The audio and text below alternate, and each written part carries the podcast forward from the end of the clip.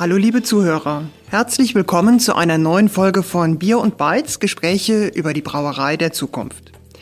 Ich bin Lydia Junkersfeld, Chefredakteurin der Fachzeitschrift Brauwelt.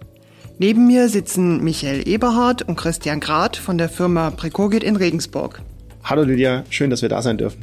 Hallo Lydia, wie immer ein Vergnügen. Ja, ich möchte mich heute wieder mit euch beiden über aktuelle Herausforderungen unserer Branche in Zusammenhang mit dem Thema Digitalisierung unterhalten. Also konkret, wie kann mir Digitalisierung in meiner Brauerei zukünftig helfen? Und damit meine ich auch mittelständische Brauereien. Dino, wir haben beim letzten Mal über die wichtigsten Themen gesprochen, die ihr bei der Drinktech-Messe an eurem Messestand, also an der Denkbar, gehört habt. Was war das? Naja, das waren letztendlich der Themenkomplex um generelle Transparenz in der Brauerei, Produktionsdaten, dann das Thema Carbon Footprint und CO2-Neutralität und ja, der durchaus spannende Themenkomplex Mehrweglogistik, Circular Economy, der ja auch ein ja, sehr wichtiges Themenfeld auf der Messe hatte mit vielen Vorträgen, vielen Diskussionen dazu, dem wir uns heute ja auch letztendlich dann in dieser Folge in Detail widmen möchten. Dino, was waren denn in dem Zusammenhang die größten Probleme oder Herausforderungen, die ihr gehört habt? Naja, es ist sicherlich der Klassiker dabei. Wir kennen es ja alle aus der Zeitung, äh, Funk und Fernsehen, dass jedes Jahr im Sommer natürlich das Thema Leergutmangel wieder gespielt wird, teilweise auch als Marketing für die Brauereien. Aber natürlich auch aufgrund der Neugläsproblematik, stark beeinflusst von dem Ukraine-Krieg, dass einfach viel weniger Neuglas verfügbar ist, dass die Kosten sehr extrem steigen gerade, verschärft sich die aktuelle äh, Situation natürlich. Ein anderes Thema bilden die, die Individualflaschen, Individualkisten, die auch die Mehrweglogistik natürlich stark beeinflussen. Und unterm Strich bleibt letztendlich für viele Brauereien ein Mangel an Gebinden und Ladungsträgern immanent derzeit. Deno, ist das denn tatsächlich ein Mangel an Gebinden? Ist das das Problem? Gute Frage, Lydia. Definitiv ist das Problem eine fehlende Transparenz entlang der Wertschöpfungskette, weil es für viele Brauereien natürlich sehr schwierig ist, konkret zu erfassen, wo das Leergut ist. Der Weg zum Kunden hin ist vielleicht noch halbwegs bekannt, was geht raus, aber der Weg zurück ist natürlich stand jetzt sehr schwierig was ist beim Getränkefachgroßhandel, was ist beim Handel, was ist schon bei Logistikdienstleistern auf dem Rückweg, ist für die Brauereien schwer zu erfassen, ist nicht bekannt, was auch die ganze Planung entsprechend komplex macht äh, und dann sicherlich eher dazu führt, dass auch in dem Einzelfall mal Neuglas und Neukisten angeschafft werden, die es vielleicht nicht gebraucht hätte. Und das ist ja im Moment sehr teuer. Genau. Es sind sicherlich zum einen die Kosten als auch die Verfügbarkeit. Glas zu kriegen ist schwierig, Kisten zu kriegen ist gerade schwierig, die Lieferzeiten sind extrem gewachsen und auf der anderen Seite liest man ja, hört es auf den diversen Kongressen gern auch mal, dass aufgrund der Diskrepanz zwischen Pfandwert und ja, dem Wert einer Kiste für eine Brauerei es ja durchaus auch dazu kommen soll, dass Kisten äh, teilweise geschreddert werden, nicht die Heimreise zur Ursprungsbrauerei antreten, weil es dann für die Logistikdienstleister auf dem Weg zur Brauerei vielleicht sogar wirtschaftlich sinnvoller ist, nicht eine Kiste mit einem Pfandwert von 1,50 Euro durch halb Deutschland zu fahren, sondern sie lieber ja, dem Recycling zuzuführen und so zu verwerten. Christian, ich denke, das ist ein wunderbares Thema für die Digitalisierung. Wie kann die dabei helfen? Ja, einfach mal äh, sich den, den Markt anguckt, gibt es ja mehrere Dienstleister, die Artikelstammdaten zur Verfügung stellen. Nichtsdestotrotz stellt man fest, dass da dann immer noch die eine oder andere Diskrepanz dazwischen ist. Wir haben Excel-Sheets als Hin- und Her-Schiebetool, wenn es denn digital ist, wenn es nicht sogar noch auf ganz analoge Weise mit Papier und Stift passiert. Und wenn die Branche da Transparenz schaffen möchte, dann wird es nur gemeinsam in, in einer Plattform gehen, wo diese ganzen Artikelstammdaten ausgetauscht werden, wenn dieses Wertschöpfungsnetzwerk digitaler wird und einheitliche Schnittstellen bestehen, zwischen den ERP-Systemen der einzelnen Marktteilnehmer und eben einer Austauschplattform, einer transparenten. Da will ich auch nochmal auf den Vortrag verweisen, den der Dino auf der Trinktech gehalten hat. Man muss immer das komplette Netzwerk betrachten und ähm, die Daten, die da drin sind, dann für alle zugänglich machen. Das ist ein ganz, ganz wesentlicher Punkt für mich. Du hast jetzt die, die Gemeinsamkeit und das Netzwerk angesprochen. Aber was heißt das jetzt für den Einzelnen? Also ich schaue wieder auf die mittelständische Brauerei. Was kann die tun?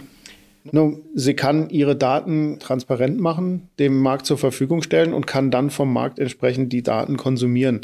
Es, es heißt ja, Daten sind das neue Öl. Ich behaupte, ähm, geteilte Daten sind das neue Öl. Und das ist eben ein wesentlicher Schlüssel dafür, dass eine digitale Transformation gelingen kann. Ich kann mir jetzt aber vorstellen, dass viele das Stichwort Datenschutz im Kopf haben. Äh, kannst du da was zu sagen? Ja, natürlich. Das Thema ist in aller Munde und ich will natürlich möglichst meine Daten nicht ungefiltert preisgeben ich kann solches Netzwerk ja auch versuchen, so anonym wie möglich zu gestalten. Ne? Nichtsdestotrotz muss ich ein Stück weit aus der Anonymität raus, weil sonst kann A ja nicht wissen, was B gerade an Leergut auf dem Hof hat, um da an, an Dinos-Themen anzuknüpfen. Ne? Also ich kann mir schon vorstellen, dass wenigstens die Stammdatümer rund um die Leergutartikel transparent sein müssen, dass sie auch als Bestand geführt werden müssen, damit das in diesem Wertschöpfungsnetzwerk auch für alle Teilnehmer einen Mehrwert hat. Ja, ich denke, das ist erstmal die große Aufgabe, Lydia, wirklich für, für alle Brauereien. Wir brauchen gar nicht groß über Transparenz reden. Wenn ich auch den Rückweg von Leergut verfolgen möchte, wenn ich das übergreifend transparent darstellen will, dann brauche ich eben die Stammdaten der Artikel. Dann muss auch eine, eine Sortenkiste eine eigene Artikelnummer haben, genau wie das Vollgut. Und das ist dann die Aufgabe von allen, die bei sowas teilnehmen wollen, sowas auch zu nutzen. Da gibt es Ansätze von der VLB und auch von der GEDAT, die sich da schon Gedanken dazu gemacht haben, wie sowas ausschauen kann, die letztendlich auch ein Stück weit umgesetzt werden müssen im Markt.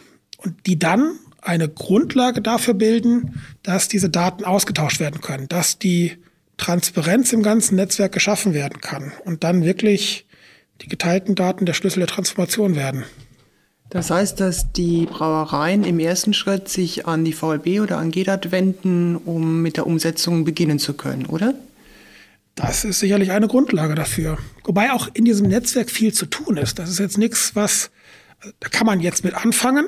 Mir ist noch keine Plattform bekannt, die diese Transparenz komplett abbilden kann. Aber auch da muss am Ende die ganze Branche zusammenarbeiten. Erste Ansätze entstehen gerade. Vielleicht auch was für eine spätere Folge mal da reinzugucken. Da möchte ich jetzt noch nicht zu viel verraten. Aber da gibt es durchaus Ansätze am Markt, auch von verschiedenen Parteien, die das umsetzen, weil ja wirklich auch viel dahinter steckt. Zum einen an Kosten in dem Logistiksystem, aber auch eben an CO2-Fußabdruck. Es gibt Auswertungen, äh, dass eine Kiste Bier im Schnitt 500 Kilometer transportiert wird, was entsprechende Transportkosten mit sich bringt aber auch einen CO2-Fußabdruck von einem Kilogramm CO2-Äquivalent mit sich bringt. Und um das zu reduzieren, muss die ganze Branche, müssen alle Marktparteien zusammenhelfen, erst die Transparenz haben, dass man es ermitteln kann und dann zu schauen, wie man es reduzieren kann. Ja, ich glaube auch, dass Einkaufsentscheidungen des Konsumenten später auch anhand des CO2-Fußabdrucks getroffen werden. Also ich denke mal an, das wird nicht mehr lange dauern, dann werden wir in unserer Gesellschaft nicht mehr nur drauf gucken, ob es ein gutes Bier ist, was lecker schmeckt, sondern ob auch der ökologische Fußabdruck dahinter ein ordentlicher ist. Das zieht sich in der Tat wahrscheinlich durch, dass es die Konsumenten sind.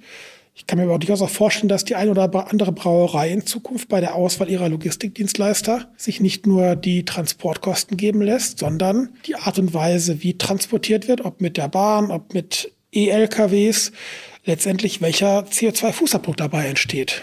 Ja, ein super spannendes Thema. Das ist etwas, was wir auf jeden Fall in der nächsten Folge von Bier und Bytes nochmal aufgreifen wollen, nämlich das Thema Carbon Footprint. Diese Folge, die könnt ihr, liebe Zuhörer, Ende März hören und damit sind wir auch für dieses Mal schon wieder am Ende. Ich möchte mich wieder bei dir, Dino, bedanken und auch bei dir, Christian, fürs wieder mitmachen und diskutieren. Vielen Dank, Lydia, dass wir dabei sein durften. Liebe Zuhörer, wir freuen uns natürlich über euer Feedback. Wie auch beim letzten Mal haben wir hier ein Formular verlinkt in der Mediathek von der Brauwelt und auch auf unserer Homepage. Und wir freuen uns, konstruktive Anregungen für die Zukunft zu bekommen, für die Brauerei der Zukunft. Gut, vielen Dank an euch beide und an euch, liebe Zuhörer. Bis zum nächsten Mal. Tschüss, sagen Lydia Junkersfeld. Christian Grad. Und Michael Eberhardt. Bis bald.